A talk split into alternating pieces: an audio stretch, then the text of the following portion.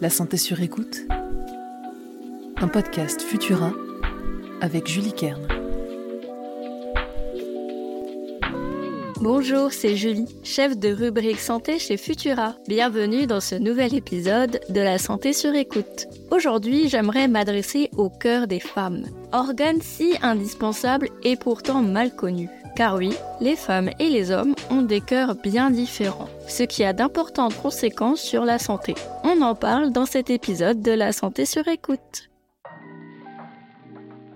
Les scientifiques ont longtemps considéré que les hommes et les femmes biologiques avaient dans leur poitrine un cœur en tout point comparable. On a donc transposé aux femmes des pratiques médicales, des connaissances, des traitements obtenus en étudiant le cœur des hommes. Sauf que il y a des différences objectives entre un cœur féminin et un cœur masculin. Plus petit, avec des artères plus resserrées, un rythme de battement plus rapide, le cœur des femmes ne colle pas à 100% aux représentations des livres de médecine. Elles n'ont pas les mêmes facteurs de risque que la masculine et présentent parfois des symptômes de maladie cardiaque dits atypiques. Et alors qu'on les considérait comme un problème masculin, aujourd'hui, les maladies cardiaques sont la première cause de mortalité chez les femmes. Pire encore, elles ont deux à trois fois plus de risques de décéder après une attaque cardiaque que les hommes, et cela quel que soit leur âge.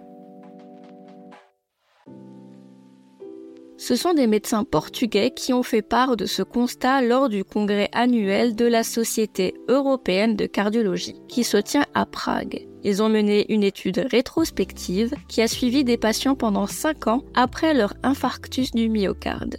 30 jours après cet événement, 11,3% des femmes suivies sont décédées contre seulement 3% des hommes, soit un risque trois fois plus élevé.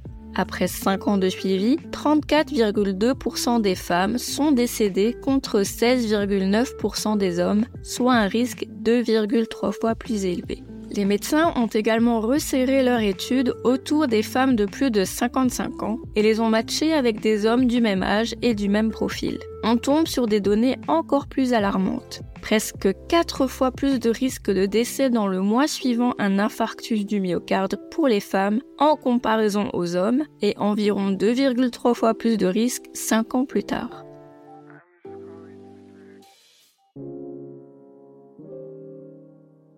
Visiblement, la ménopause semble encore plus peser sur le pronostic de survie après un infarctus du myocarde chez les femmes biologiques. Mais cette étude ne s'est pas intéressée aux raisons physiologiques qui sous-tendent ces différences. Mais les médecins portugais suggèrent que la différence dans le tableau clinique et la présence de certains gènes pourraient les expliquer en partie. Lors d'un infarctus du myocarde, hommes et femmes ressentent souvent une douleur et un resserrement dans la poitrine mais les femmes sont plus nombreuses à rapporter des douleurs dans le ventre ou au bas du dos, une fatigue extrême et un essoufflement. Des symptômes non spécifiques de l'infarctus du myocarde et qui ne sont pas toujours bien interprétés par les médecins.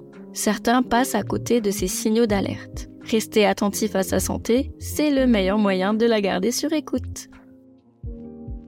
Merci d'avoir passé ce moment avec moi. Vous retrouverez les sources de cet épisode dans la description pour vous forger votre propre avis.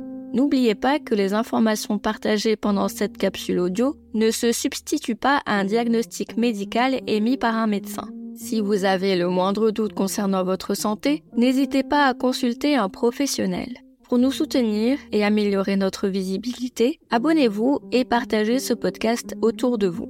On se retrouve dans 15 jours pour un nouvel épisode de La Santé sur écoute. À très vite!